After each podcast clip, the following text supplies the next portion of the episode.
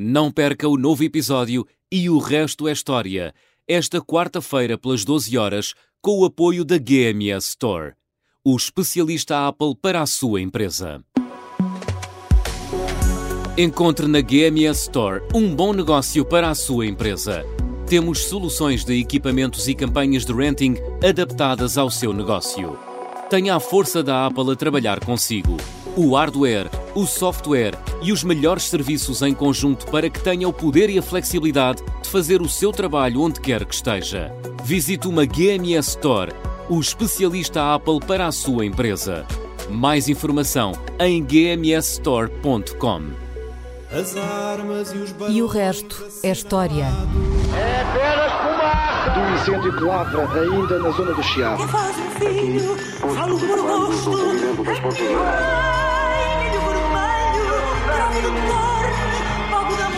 Quer transformar este país numa ditadura. Não, não. Com João Miguel Tavares e Rui Ramos. Olá, sejam bem-vindos ao episódio 198 de E o Resto é História com Rui Ramos e João Miguel Tavares. Hoje vamos começar por viajar até ao século XIII, ao encontro do rei Dom Sancho II, filho de Dom Afonso II e de Dona Urraca de Castela, que viveu entre 1209 e 1248. O ouvinte Nuno Ramos enviou-nos esta pergunta. O rei Dom Sancho II é o único monarca português não sepultado em território nacional. Julgo que jaz em Toledo. É possível saber as razões que levaram a este desfecho? Portanto, pergunta Nuno Ramos. E, de facto, se considerarmos, vá lá, que os três Filipes não foram reis de Portugal, Bem, e foram, bem, eu sei que foram, mas vamos fingir que não foram. Não? é? e- e- Talvez reis portugueses é que talvez possa haver aí uma Reis dúvida portugueses. no sentido em que não eram naturais de Portugal e portanto posso dizer que eh, podemos excluir os Filipes. eh, sim, vá, Vá, mas vamos pronto, excluir, exclu- vamos, excluir, os excluir. Vamos excluir os, os Filipes para, para bem da tese. E a verdade é que, excluindo os Filipes, Dom Sancho II é o único rei português que está sepultado fora de Portugal. É verdade. E dito assim, parece realmente estranho. Como é que isto aconteceu, Rui?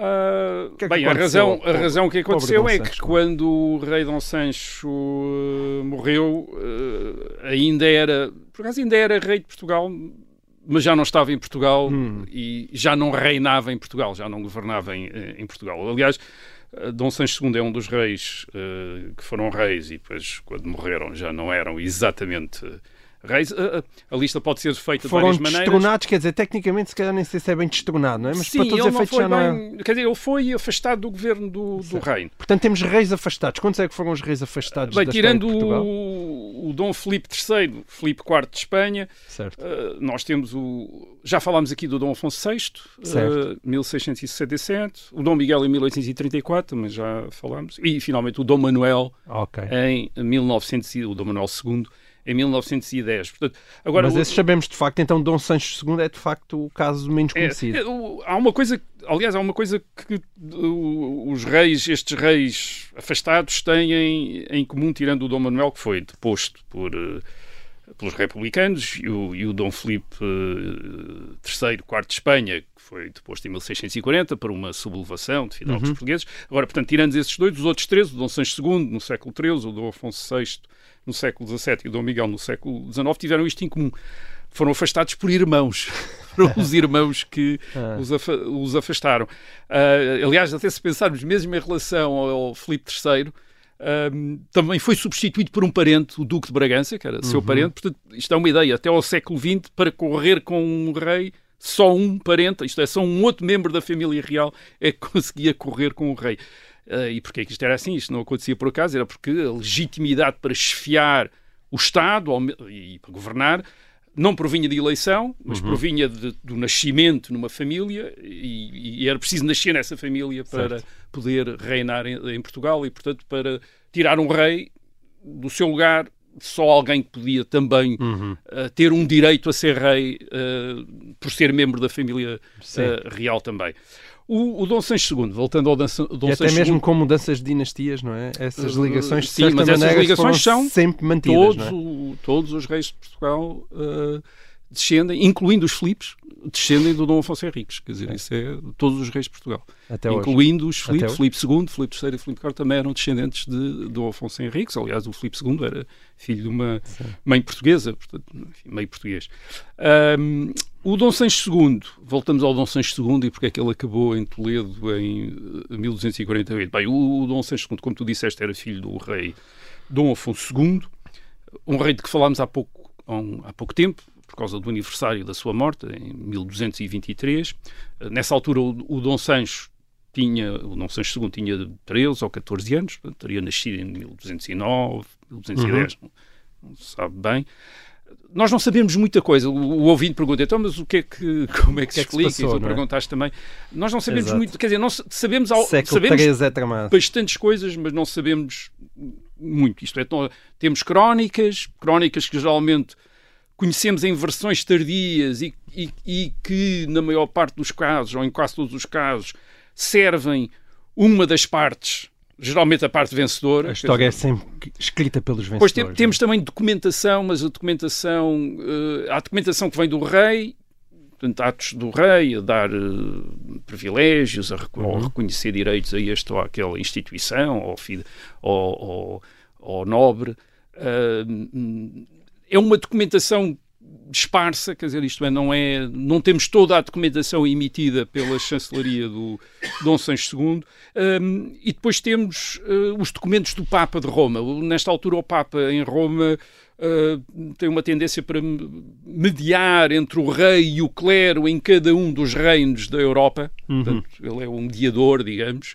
Uh, e por outro lado também tem aspirações a comandar a cristandade em tempos certo. de cruzada contra os infiéis. O que quer dizer, portanto, que uh, os papas pronunciam-se muito sobre o que está a acontecer okay. dentro de cada um dos países e sobre o reinado do Dom VI II temos muita coisa vinda do, uh, dos papas, o que também não ajuda porque é uma parte que não é isto é o Vaticano que não é muito favorável a Dom Sancho II e portanto tende a contar digamos, também a história contra Portanto, não existe muito ele. e o que existe não é muito simpático para Não é muito simpático. Felizmente, okay. perante tudo isto, felizmente temos um excelente estudo uh, contemporâneo, publicado em 2006 na coleção dos Reis de Portugal, uhum. uh, da autoria do professor eh, Hermenegildo Fernandes, que é um dos nossos melhores uh, medievalistas, também é meu amigo, mas, isso, mas continua a ser. mas, mas um também tem qualidades, grandes, não é? Um, também, Ele, além, de, além... além desta qualidade, tem muitas outras qualidades. É um, não é um ótimo disse, historiador.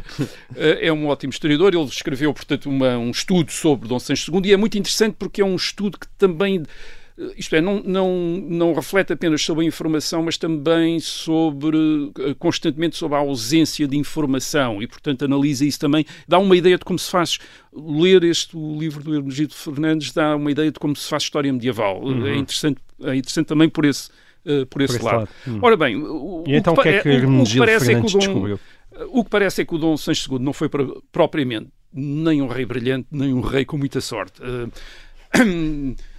não é um rei brilhante. Bem, militarmente, militarmente uh, não tem grandes sucessos. Uh, durante o reinado de Dom Sancho II Ainda estamos no feitas... tempo da reconquista, não é? Exatamente. Durante o reinado de Dom Sancho II foram feitas grandes conquistas aos muçulmanos no Alentejo e no Algarve, mas essas conquistas aparentemente terão sido feitas sobretudo pelas ordens militares, hum. uh, até pelo mestre Pai Pérez Correia, que é o, o mestre da Ordem Militar de Santiago, e também por parte da Ordem Militar do Hospital também. O, o, que, o que está a acontecer nestes anos, nos anos 20 e 30, é que o rei de Castela está a fazer grandes conquistas aos muçulmanos do outro lado da fronteira, portanto está a fazer cair uh, os dispositivos militares muçulmanos que apoiavam uh, também o Sul, uhum. enfim, as suas, as, as, as suas posições no Sul de Portugal e, portanto, tornava-os vulneráveis mas são as ordens militares que estão a conquistar. Hum. E o único caso em que nós sabemos que o, uh, o rei participou, que é a tentativa de conquistar Elvas em, no verão de 1226, o rei tinha, tinha apenas 17 anos, mas isso enfim, vamos ver que isto é tudo gente muito nova certo. que está à frente da, da, das coisas. Bem, essa tentativa de conquistar Elvas falhou completamente e aparentemente terá causado um certo desprestígio para o próprio rei, isto é, isto, a sua primeira grande Esse tentativa fracasso. militar e, e aquilo não, não resulta, a nobreza parece ter-se dividido por essa altura. Essa é a outra, a outra coisa que sabemos, que há lutas uh, entre grupos de nobres, entre grupos de nobres por influência na corte e entre grupos de nobres localmente por vinganças particulares. E, portanto, hum. o, reino, uh, o reino de Portugal, nesta altura, parece ser um conjunto, mas isto também é a visão dos documentos papais, outro, parece ser, às vezes, um conjunto de bandos uh, de fidalgos em guerras uns com os outros e a atacar mosteiros e, e a saquear, a tentar saquear, enfim, as propriedades uns dos outros, portanto, a fazer hum. aquilo que se chama o grande roubo, como, como é dito nos, nos documentos. Isto é uma altura de saques uh, portanto, generalizados. Saques entre cristãos, disto tu, portanto, não é? Isto é entre cristãos e, e, entre, e tem uma razão de ser. Há uma explica, pode haver uma explicação para isso, que é o seguinte. Há, nestas famílias nobres há muitos filhos segundos, isto é, filhos que não são, não vão ser os herdeiros, digamos, do património uh, da família, e, portanto, é uma espécie de proletariado nobre uh, que em tempos anteriores tinha tido uma, uh, digamos, uma, um destino, uma alternativa uh, nas guerras contra os muçulmanos no Sul, quando elas, quando, quando elas eram conduzidas por Dom Afonso Henriques e por outros. Mas nesta altura essas guerras estão a ser conduzidas pelas ordens militares. Uhum. Uh, e, portanto, eles aparentemente não têm essa... Não têm esse eh, essa alternativa, digamos, de emigrar para o sul, estão no norte, estes filhos segundos, e basicamente dedicam-se a, a tropelias, quer dizer, a uhum. roubar, uhum. a, andar de um lado para o outro, e portanto estas, é, uma época, é uma época de violência, mas repito, de acordo com documentos eclesiásticos, podem estar a exagerar o que se estava a, a, a passar. A verdade é que o Dom Sancho II parece muito frequentemente não ter mão no reino, estar mais ou menos isolado, uh, durante, este, durante o seu uh, reinado. Ele está isolado e também está isolado em termos de família. Os seus irmãos saem todos do Reino de Portugal. Uma irmã dele, Dona Eleonor, casa com o rei da Dinamarca, vai para a Dinamarca. Um, um outro irmão, Dom Fernando Serpa, eh, vai para Castela, portanto são filhos de Dom Afonso II também, uh, vai para Castela, casa com uma senhora da Casa de Lara, que é uma das grandes famílias uh, nobres de, de, Castela, e o mais importante de todos é que por volta de 1229, eu estou a dizer por volta, porque há número, às vezes há datas diferentes para, estas, para estes acontecimentos, não se, não se percebe bem quando é que Uh, em, em, que momento a cronologia não é segura, uh, por volta de 1229, um, um, dos irmãos mais novos do Dom Sancho II, o infante Dom Afonso, nessa altura terá cerca de 17 anos, também sai do reino, ele vai para a França, uh, sob a proteção da Rainha de França, Branca de Castela, que é uma parente também dos reis de Portugal, e, e, e essa Rainha de França depois arranja o casamento do, Dom Afonso em França, em 1232, portanto, quando ele tem cerca de 20 anos, uh, arranja o seu casamento com a Condessa de Bolonha. E, hum. portanto, ele torna-se conde de Bolonha, em França, este irmão de Dom Sancho Que é um estatuto importante. Não, é extraordinariamente importante. Hum. Portanto, ele é um membro da, da, da enfim, da, da, mais alta nobreza francesa. Portanto, uhum. é, uma figura, é uma figura importante, como conde de Bolonha. Bem, eh, eu estou a falar do, do, deste Dom Afonso Conde de Bolonha porque ele vai ter um papel fundamental no que vai acontecer a seguir a partir de 1245. Uh, e a partir de 1245 acontece várias coisas. Bem, uh, quatro anos antes, em 1241, aos, aos 32 anos, o Dom Sancho II casara, casara finalmente.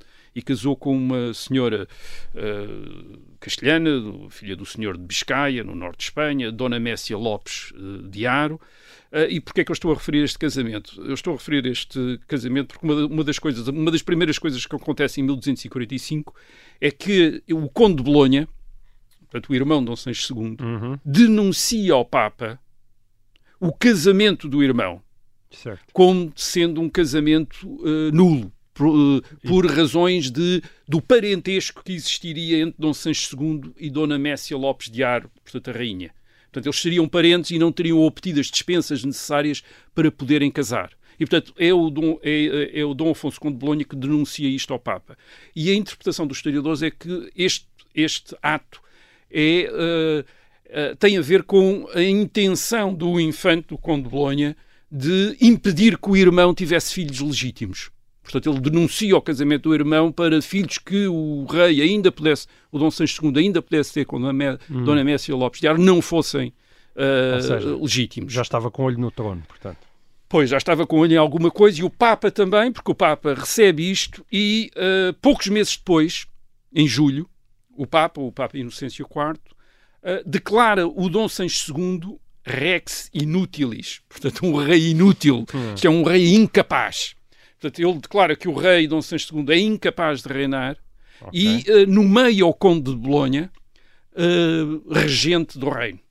portanto, certo. em lugar do irmão, governador do reino, não rei, portanto Dom Seixo II continuaria hum. a ter o título de rei, mas o governo caberia. Mas só por causa dessa tentativa de casamento ou por outras não, razões? Não, porque é rei inútil, é rei inútil, isto é, porque não consegue manter a ordem okay. dentro do uh, reino. Portanto, há, há, violências, há sobretudo violências contra a Igreja, que é certo. essas que preocupam mais o, o Vaticano, o, claro. o, Papa, portanto, os bispos estão a ser atacados, os mosteiros estão a ser saqueados, o rei não faz nada, não tem mão nisto, e portanto é um rei inútil, quer uhum. dizer, um rei que não serve para nada, e portanto é, aquele reino Uh, precisa de um, uh, regente, de um, um governador, de um, de um, regente, e nomeia-se aqui o irmão do rei, uhum. o uh, conde de o conde de Bolonha.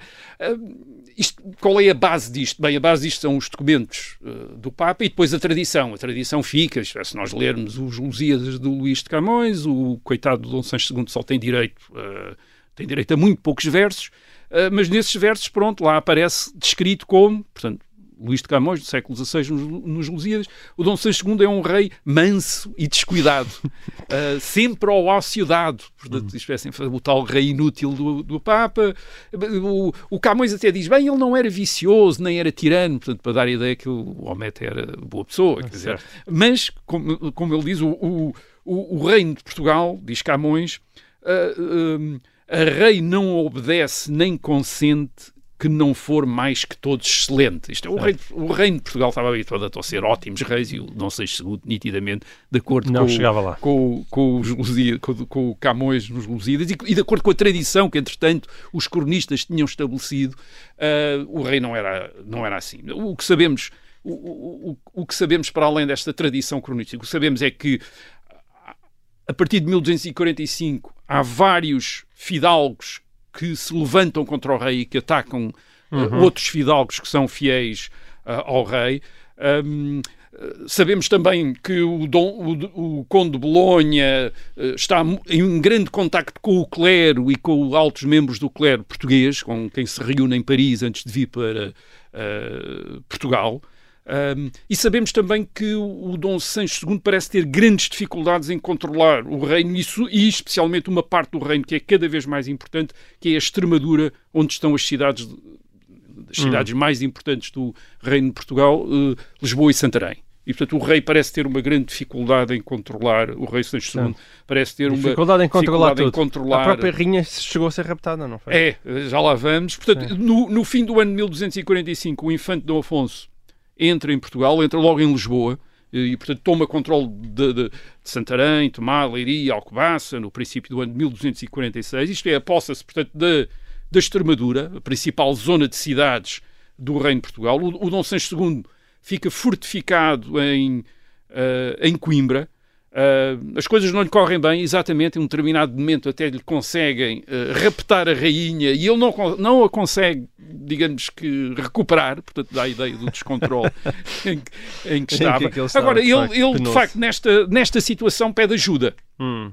E pede ajuda ao rei de Castela, Fernando III, e este... Que este, em... pelo contrário, era um, um, rei à altura, não é? Um rei à altura, e este em dezembro de 1246, portanto no fim do ano de 1246, uh, envia um exército, um exército comandado pelo seu filho, o infante Dom Afonso de Castela, que vai ser o futuro uh, o rei Afonso X, um dos mais famosos reis de, de Castela na, na, Idade Média, uh, esse, esse, esse, exército entra pela beira, chega até a Leiria no princípio de 1247, onde derrota o exército do Conde de Bolonha. Uhum. E, portanto, as coisas parecem outra vez estar por cima para o... Uh, Dom Sancho II. Agora podem-se perguntar, mas o que é que havia esta ajuda? ajuda? Bem, as crónicas castelhanas dizem, algumas delas, que o Dom Sancho II, que não tinha filhos, tinha prometido entregar o reino ao Dom Afonso Castela, portanto, uhum. ao, hum. eh, eh, àquilo que viria a ser o futuro rei Dom eh, Afonso X. Portanto, tinha-lhe uhum. prometido entregar o reino de Portugal e por isso é que o, o, o infante de Castela estava em Portugal a ajudar o uh, Dom Sancho II. E nós voltamos já a seguir com mais um pouco de O Resto da História.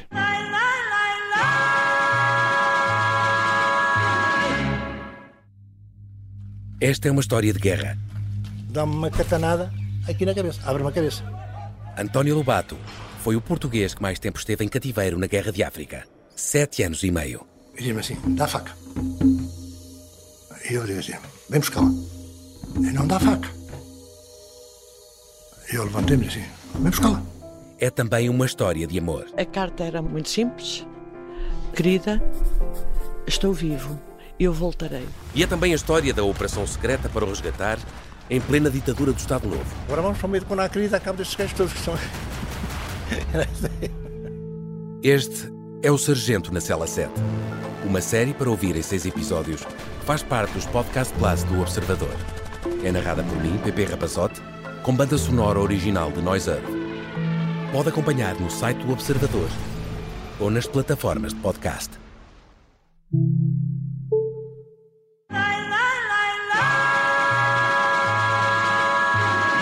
Então, olá, sejam bem-vindos de volta a esta segunda parte de O Resto é História. Estamos aqui com um, um problema entre irmãos uh, no século XIII. É, um problema grave, uma guerra civil uh, entre o rei Dom Sancho II e o seu irmão, o infante Dom Afonso Conde de Bolonha. Uh, e estamos, estávamos num momento em que... Uh, Dom Afonso Castelo, isto é só Dom Afonso. Afonso de Castelo, isto é, tudo Afonso e Sancho. Uh, infelizmente, por isso é que eles são terceiro, quarto, quinto, sétimo, oitavo. Mas, no portanto, caso agora dos, é dos Dom Afonso Afonso Castelo que estava a dar mais dinheiro. O Dom Afonso de Castelo está a ajudar o, o Dom Sancho II, mas em março de 1247, aparentemente, por volta de março de 1247, parece desinteressar-se dessa ajuda em Portugal e, e retira embora deixasse algumas guarnições em alguns castelos da Beira, e não só retira, isto é, não só volta para Castela, como leva consigo o Dom Sancho II. Isto é, o Dom Sancho II vai com o, o, o Dom Afonso de Castela. Agora, porquê é que ele retira? Porquê é que o Dom uh, Afonso de Castela retira? Uh, uh, a razão provavelmente é porque o pai estava a preparar uma grande campanha no sul de Espanha para Uh, conquistar Sevilha. Sevilha era uma das maiores cidades da Hum. Península Ibérica e, e, portanto, era uma cidade muçulmana. O rei de Castela quer conquistá-la e a grande nobreza, incluindo o filho do rei de Castela, obviamente estarem, querem estar nessa conquista. Quer dizer, é muito importante estarem nessa conquista. É uma conquista que acontece depois em 1248. Portanto, o Dom, o Dom Afonso Castela, entre ajudar o Dom Sancho II e estar em Sevilha para conquistar a cidade, provavelmente percebeu que era muito Hum. mais importante estar em Sevilha.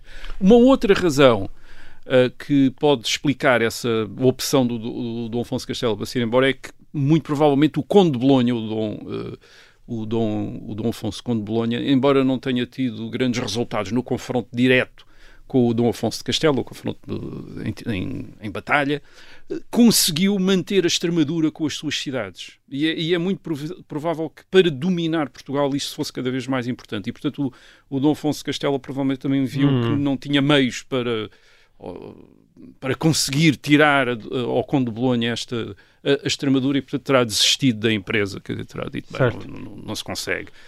Certo, mas porquê, porquê é que leva Dom Sancho II consigo? Isso não sabe? Muito provavelmente uma espécie Dom quase de desistência?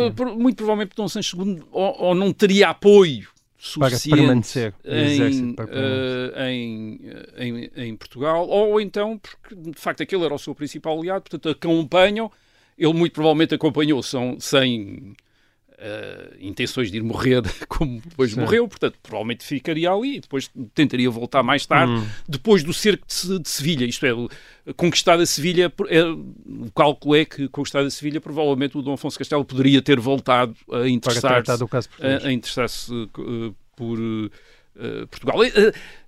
Posto isto, ainda há partidários de Dom Sancho II em Portugal, em 1247, que resistem e resulta de, e, isso dá várias histórias nos até de cantigas etc sobre a lealdade de alguns e dá uma lenda que depois é contada por cronistas do mais tardios do século XV e XVI ou pelo menos chegou a nós nessa versão que é a lenda do Martim de Freitas alguns dos nossos ouvintes terão ouvido isso. O Martim de Freitas era o o, o alcaide do Castelo de Coimbra, fiel a Dom Sancho II, uhum. uh, terá sido cercado pelas tropas do Conde de Bolonha, por Dom Afonso, que, exigem, que lhe exigem a entrega do Castelo de Coimbra, mas ele tinha, uh, era alcaide e tinha jurado defender o, o Castelo de Coimbra ao Dom, uh, ao Dom Sancho II, portanto quer, fiel, quer ficar leal ao, leal ao, ao Dom Sancho II. Entretanto, chega a notícia da morte do Dom Sancho II em Toledo, em janeiro de 1248. O rei ainda tinha apenas teria cerca de 39 anos. Portanto, chega essa notícia. Portanto, dizem ao alcaide porque é que quer manter o castelo, o rei já morreu, mas o alcaide desconfia, diz, bem, quero, o Martim de Freitas diz, mas não, quero confirmar isso. Portanto, o, o, o Conde de Bolonha dá-lhe um salvo-conduto para ele ir a Toledo. Uhum. Portanto, ele, ele vai a Toledo. Leva com ele as chaves do castelo, as chaves da porta do castelo, que era aquilo que o rei lhe tinha entregue. E então a história que se conta é que ele, no, no, na Catedral de Toledo, portanto, teria mandado abrir o túmulo onde uhum. estava o Dom Sancho II. Portanto, eles abrem o túmulo, ele reconhece o cadáver do, do rei, põe as chaves na mão uh, do rei e depois tira-as e regressa a Portugal e então é que as entrega ao uh, Conde de Bolonha. Portanto, mas primeiro entregou-as àquele a quem ele tinha jurado. É uma, é uma bonita lenda. Portanto, é uma história que é contada precisamente como a ideia de, da fidelidade aos juramentos, quer dizer, de alguém uhum. que se mantém fiel ao juramento, portanto, este do Martim de Freitas, o Alcaide de Coimbra. É uma lenda, é uma lenda de, de que, que, digamos que servia, serviu uh, para uh, enaltecer esta, uhum. este, uh, este, uh, o vassalo que é leal ao seu senhor. Certo. Um, agora, o, o, rei, o rei fica, o Dom Sancho II fica sepultado em Toledo, na Catedral de Toledo. Ele ficou, fica sepultado ao pé de parentes dele, isto é, ele, o, o Dom Sancho II era, era trineto do, do rei Afonso VII de Castela, Uh, era neto do, do, do, Afonso VIII, portanto ele fica ao lado, digamos, dos seus avós, uh, uhum. ao lado dos seus avós. Agora, não era essa a sua intenção.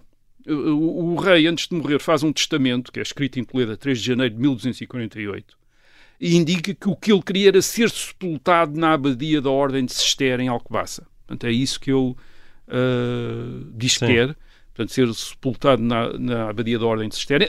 Apesar disto é curioso, portanto, esta, esta, esta, esta vontade de ser sepultado em Alcobaça, porque uh, o, o, rei está sobretudo, parece que está sobretudo rodeado de, de frades dominicanos. Dizer, aliás, é daí vem o nome, o, daria, viria o cognome dele o Capelo uhum. uh, porque é por causa dos capelos, isto é do capuz dos frades, portanto ele estava muito ligado aos frades. Certo. Mas quer, enfim, mas quer, mas os frades obviamente nesta altura uhum. não têm grandes conventos uh, em Portugal, porque é uma, são ordens religiosas, estas, estas ordens mendicantes, uhum. uh, dominicanos e franciscanos, que estão a chegar no princípio do século XIII, portanto são recentes.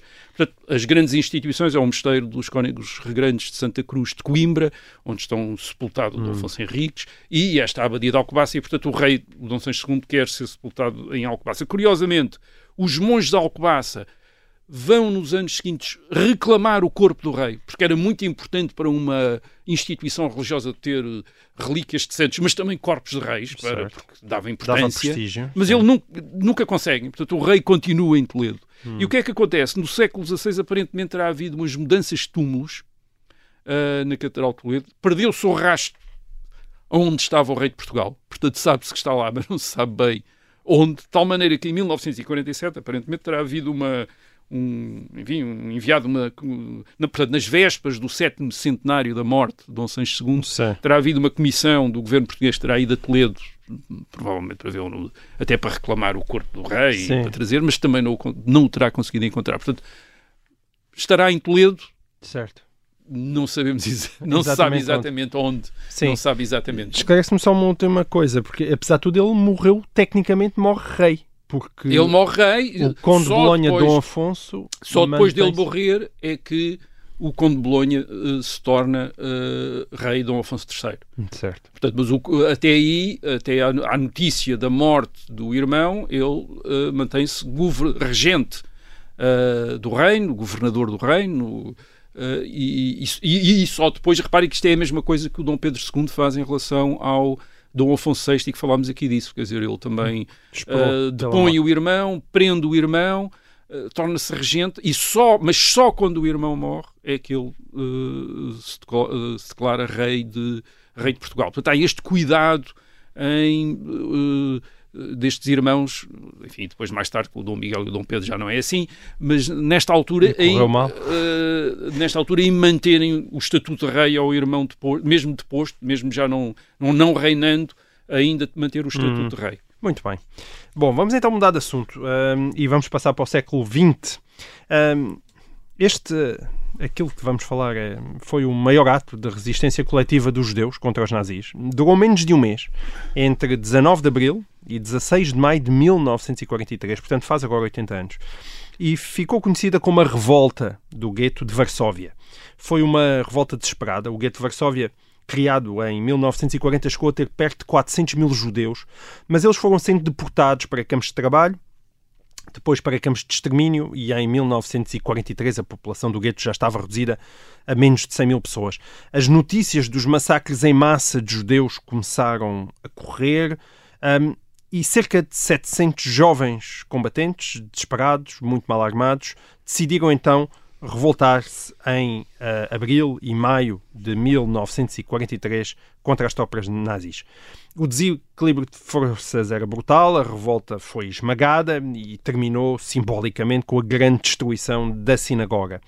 Uh, os sobreviventes foram fuzilados, claro, ou deportados para os campos de concentração.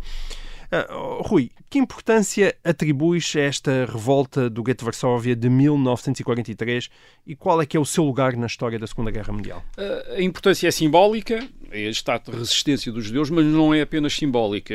Esta é a primeira grande revolta numa cidade contra uh, a ocupação nazi. Hum. Portanto, é esta na Europa ocupada pelos nazis entre 1939 e 1943, e em 43 era quase toda a Europa Ocidental. Uh, esta é a primeira grande revolta uhum. contra, uh, um, contra a ocupação nazi. É também a revolta mais desesperada, como disseste também. Uh, são pessoas que sabem, quase têm certeza que vão morrer e não têm praticamente apoio externo.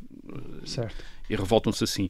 O, o, que é que tinha acontecido? Já falámos aqui disso uh, a propósito da conferência de Wannsee de janeiro de 1942. Falámos disso aqui há um. É? A solução final. Uh, sobre a solução final. Falámos disso aqui há um ano. Uh, o que tinha acontecido era que as grandes comunidades judaicas da Europa Central e Oriental, e estas comunidades judaicas eram as maiores do mundo uhum. na década de 1930. A maior população judaica do mundo, os 3 milhões de judeus na Polónia, 3 milhões na parte ocidental da União Soviética, uh, de um total de cerca de 9 milhões de judeus que viviam na Europa, uh, estão basicamente uh, entre 1941 e 1943 caem nas mãos dos nazis, estão sob controle uhum. dos nazis. Um, já aqui dissemos, portanto, que a política nazi para com os judeus evoluiu ao longo destes anos. Quando eu digo evoluiu ao longo destes anos, obviamente foi sempre uma política de discriminação, como provam as leis, de, as leis em vigor na Alemanha na década de 1930 uhum. contra os judeus. Foi sempre também uma política de brutalidade e de homicídio, uh, como provam as políticas de, de, execuções a tiro, primeiro de homens e depois de homens, mulheres e crianças, por comandos especiais, logo a partir de 1939 na Polónia. Uh, mas antes antes de se tornar naquilo que se vai tornar a partir de 19, do, do, do, princípio do ano 1942, uma política de genocídio sistemático à escala europeia, e portanto não apenas de execuções e de massacres locais e de discriminações Sim, legais, mas, um mas uma plano, política, um plano, um plano. De, de, de, de, destruição da população judaica na Europa. Antes, antes de chegar a esse, a esse ponto, Uh, tinha havido uma outra política que era a de concentrar estas, uma política dos nazis, de concentrar a população judaica em naquilo que se chamou guetos. Uhum. Uh, o gueto é uma palavra de ressonâncias medievais, que eram aqueles bairros que nas cidades estavam reservados para os judeus, sobretudo nas cidades da Europa Central e Oriental. Havia, uh, depois também há, bairro, também há o equivalente, na, por exemplo, na Península Ibérica, as judiarias, uhum. em Portugal e na, e na Espanha, portanto nós conhecemos, uh, havia judirias em Lisboa, etc. Isto é, bairros que estavam reservados para os judeus. Portanto, aquilo que os nazis fazem em Varsóvia, a partir de outubro de 1940, portanto os nazis conquistaram a, a, a parte ocidental da Polónia Uh, em 1939, isso incluía a capital da Polónia, a cidade de Varsóvia, e, e, na cidade de Varsóvia, que era uma cidade onde havia imensos judeus, cerca de 300 mil judeus uh, que viviam normalmente uhum. na cidade de Varsóvia, o que,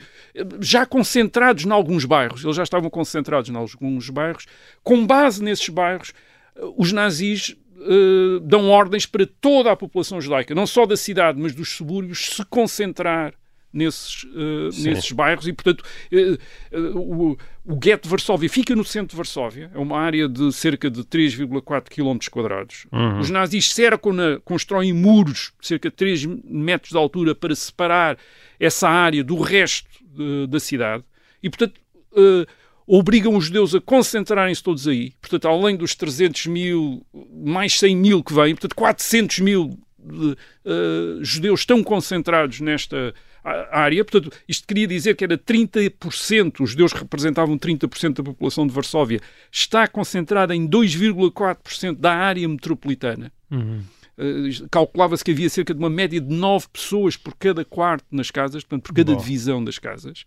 E, para termos uma ideia, só para quem conhece Lisboa, portanto, vou dar o exemplo de Lisboa, é como se toda a atual população de Lisboa, portanto, cerca de meio milhão de habitantes, Uh, toda a atual da população de Lisboa foi concentrada na freguesia das Avenidas Novas. Uhum. A freguesia das Avenidas Novas tem 2,99, portanto tem cerca de 3 km quadrados. Uhum. Portanto, mais ou menos como o gueto de Varsóvia. Uh, vai mais ou menos da Praça de Espanha ao Campo Pequeno, e depois do Campo Grande ao Saldanha, portanto, mais ou Uhum. menos isto. Do início do Campo Grande, Uh, do, do início do Campo Grande ao, ao, ao Saldanha. Uh, é, é, como se toda a população de, Lis de Lisboa, portanto, imaginem, portanto, meio milhão de pessoas concentrada uh, nesta Uhum. área. Isto é o gueto de Varsóvia. Dizer, e, e, impedida de sair. Portanto, com, os seus com os muros à volta uh, e impedida de sair. Portanto, este é, este é o gueto de Varsóvia. Portanto, esta enorme concentração de população nesta área de cerca Uhum. de 3 km quadrados como é que isto era administrado? Os nazis tinham instalado em posições de autoridade dentro do gueto pessoas importantes das comunidades judaicas. Portanto, havia um governo, uma administração judaica dentro do, uh, do gueto. Estes, estes, estes, uh, estes administradores judeus vão estar numa posição muito delicada porque depois vão ser acusados de ter colaborado com as autoridades nazis, mas de facto entre 1939 e 1941 numa Europa dominada pela Alemanha nazi, que alternativa é que tinham, a não ser.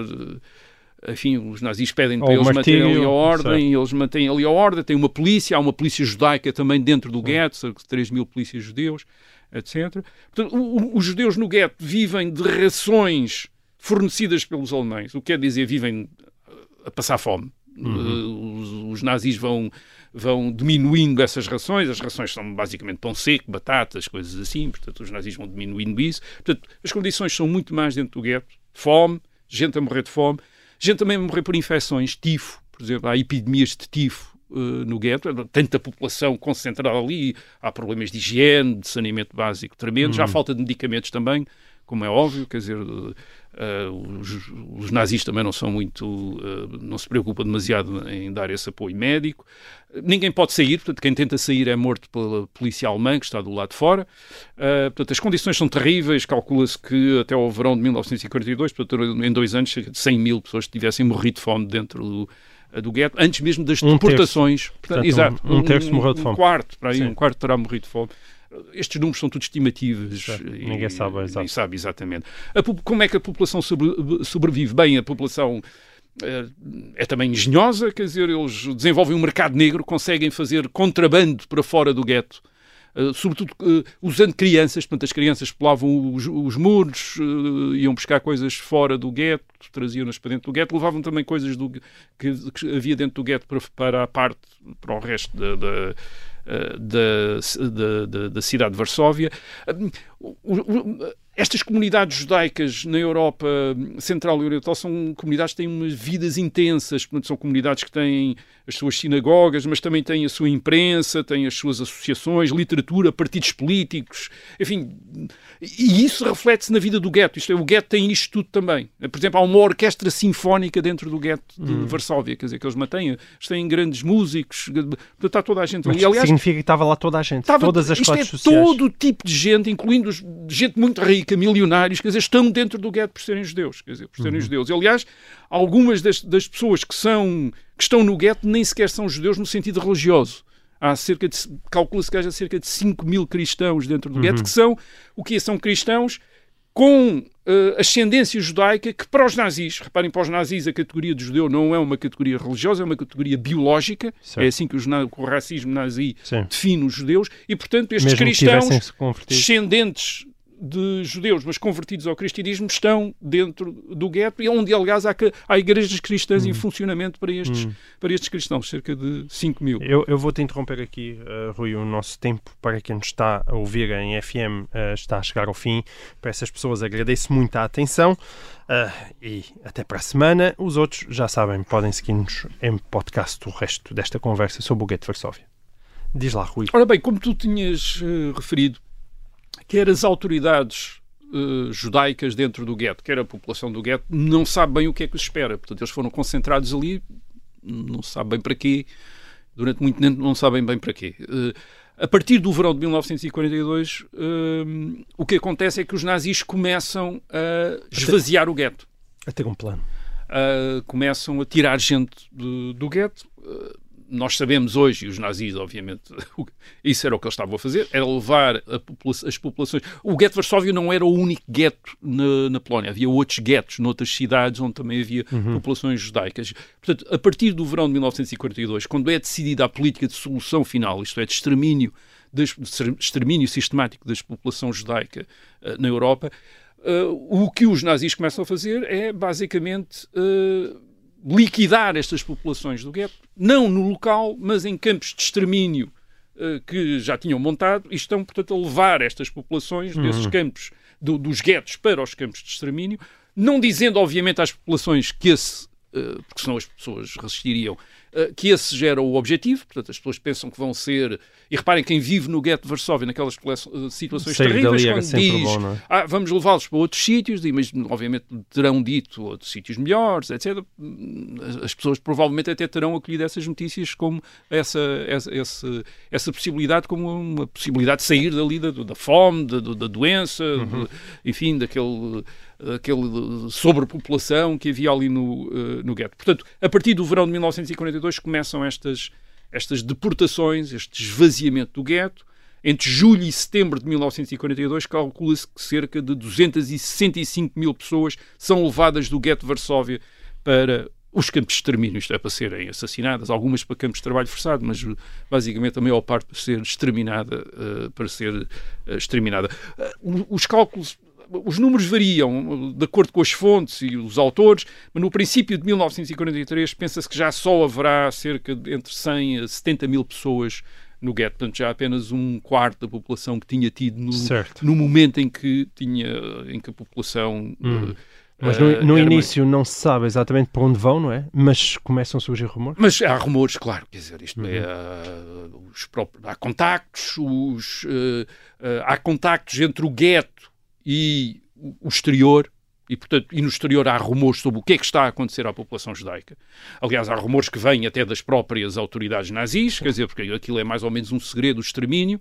Mas há gente que fala, há gente que diz, há e gente, há gente que, que não lá, dá notícias, não é? As pessoas deixa, desaparecem. É? As pessoas desaparecem, está-se à espera que deem notícias, não dão, exatamente, e portanto começas a pensar, hum. bem, o que lhes aconteceu não deve ter sido coisa boa, e portanto esses rumores de que aquilo que está a acontecer é que as pessoas estão a ser levadas do gueto para serem assassinadas, eh, começa-se a, a, confirmar, portanto isso em uh, abril de 1943 terá sido um fator importante para a decisão de, de, de, resistência. E o outro fator também é que, uh, nesta primavera de 1943, a guerra na Europa já estava a deixar de correr bem aos nazis. Portanto, uh, reparem, em 1940, 41, 42, é muito provável que estas populações judaicas tenham visto o horizonte como, bem, a Alemanha vai ganhar a guerra e os nazis vão estar na Europa para sempre, portanto nós não temos alternativas, vamos ter de enfim, tentar, vamos seguir as instruções que, uhum. que, eles nos dão para ver se com isso apaziguamos e não os levamos a grandes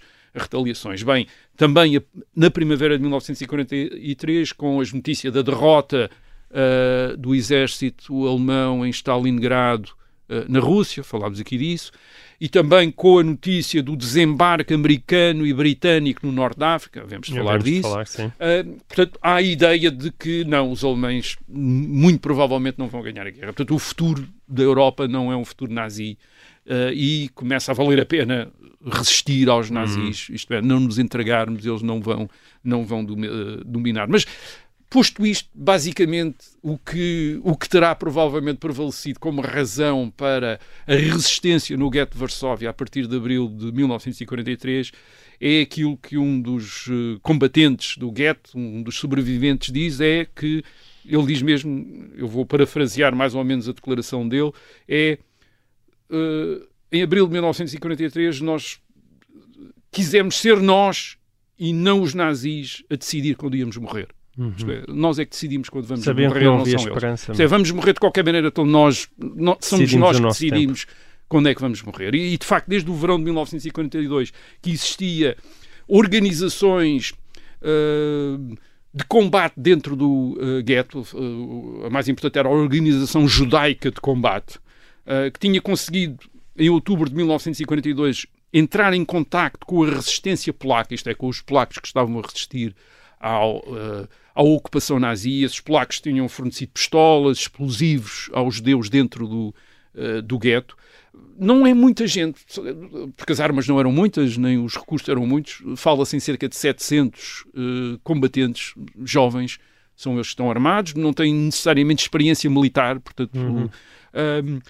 E, mas a revolta não, só é, não é apenas deles, isto é, é de toda a população. E, e, o que é que é a revolta? Até os nazis, portanto, uh, convocavam a população dentro do gueto para se concentrar em determinados locais para ser recolhida uh, para ser depois deportada. E o que acontece a partir de abril de 1943 é que a população recusa-se a comparecer nos locais de, de recolha. De recolha. Uhum. Portanto, esconde-se esconde-se em casas, esconde-se nos esgotos uh, de...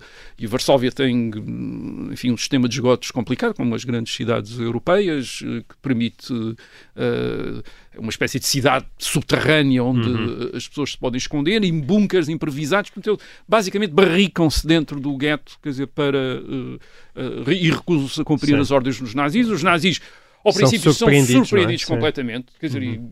ficam perplexos durante um um, uns dias, quer dizer, não sabem o que é que está a acontecer, não estão habituados a isso. Uh, depois decidem atacar em força, portanto, cerca de 2 mil soldados, mas com artilharia, com tanques, portanto é um avanço. Uh, e, e, os judeus vão.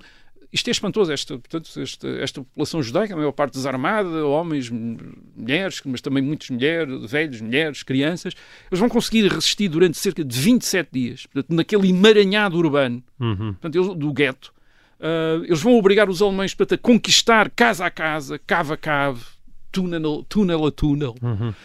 Os alemães, basicamente, a partir de determinado momento, o que fazem é demolir sistematicamente todas as uh, edificações. Uh, portanto, eles têm cerca de 200 mortos, os alemães, quer dizer, nos confrontos, nos combates.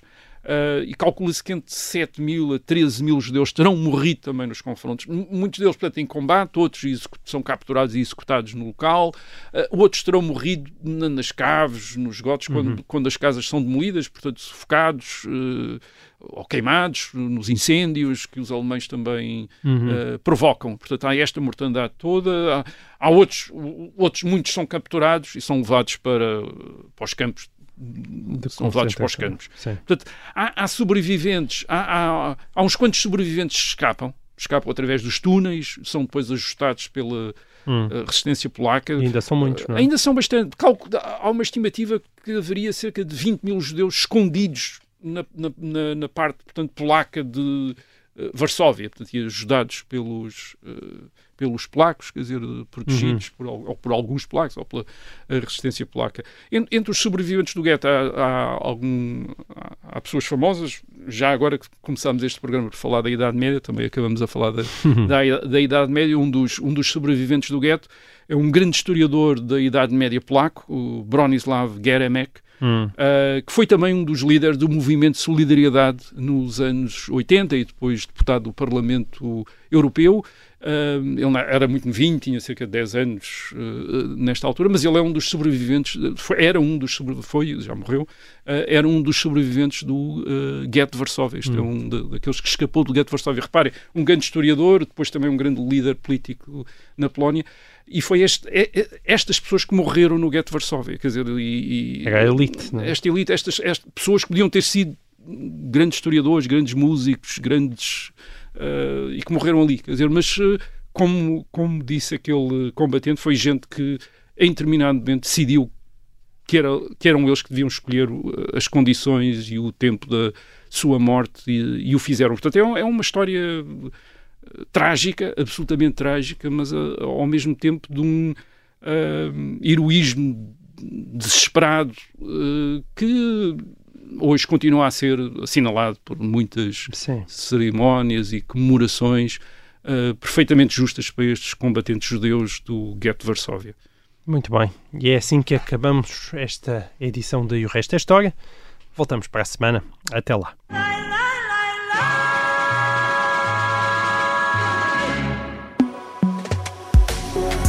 Encontre na GMS Store um bom negócio para a sua empresa. Temos soluções de equipamentos e campanhas de renting adaptadas ao seu negócio. Tenha a força da Apple a trabalhar consigo. O hardware, o software e os melhores serviços em conjunto para que tenha o poder e a flexibilidade de fazer o seu trabalho onde quer que esteja. Visite uma GMS Store, o especialista Apple para a sua empresa. Mais informação em gmsstore.com. Não perca o novo episódio e o resto é história. Esta quarta-feira, pelas 12 horas, com o apoio da GMS Store, o especialista Apple para a sua empresa.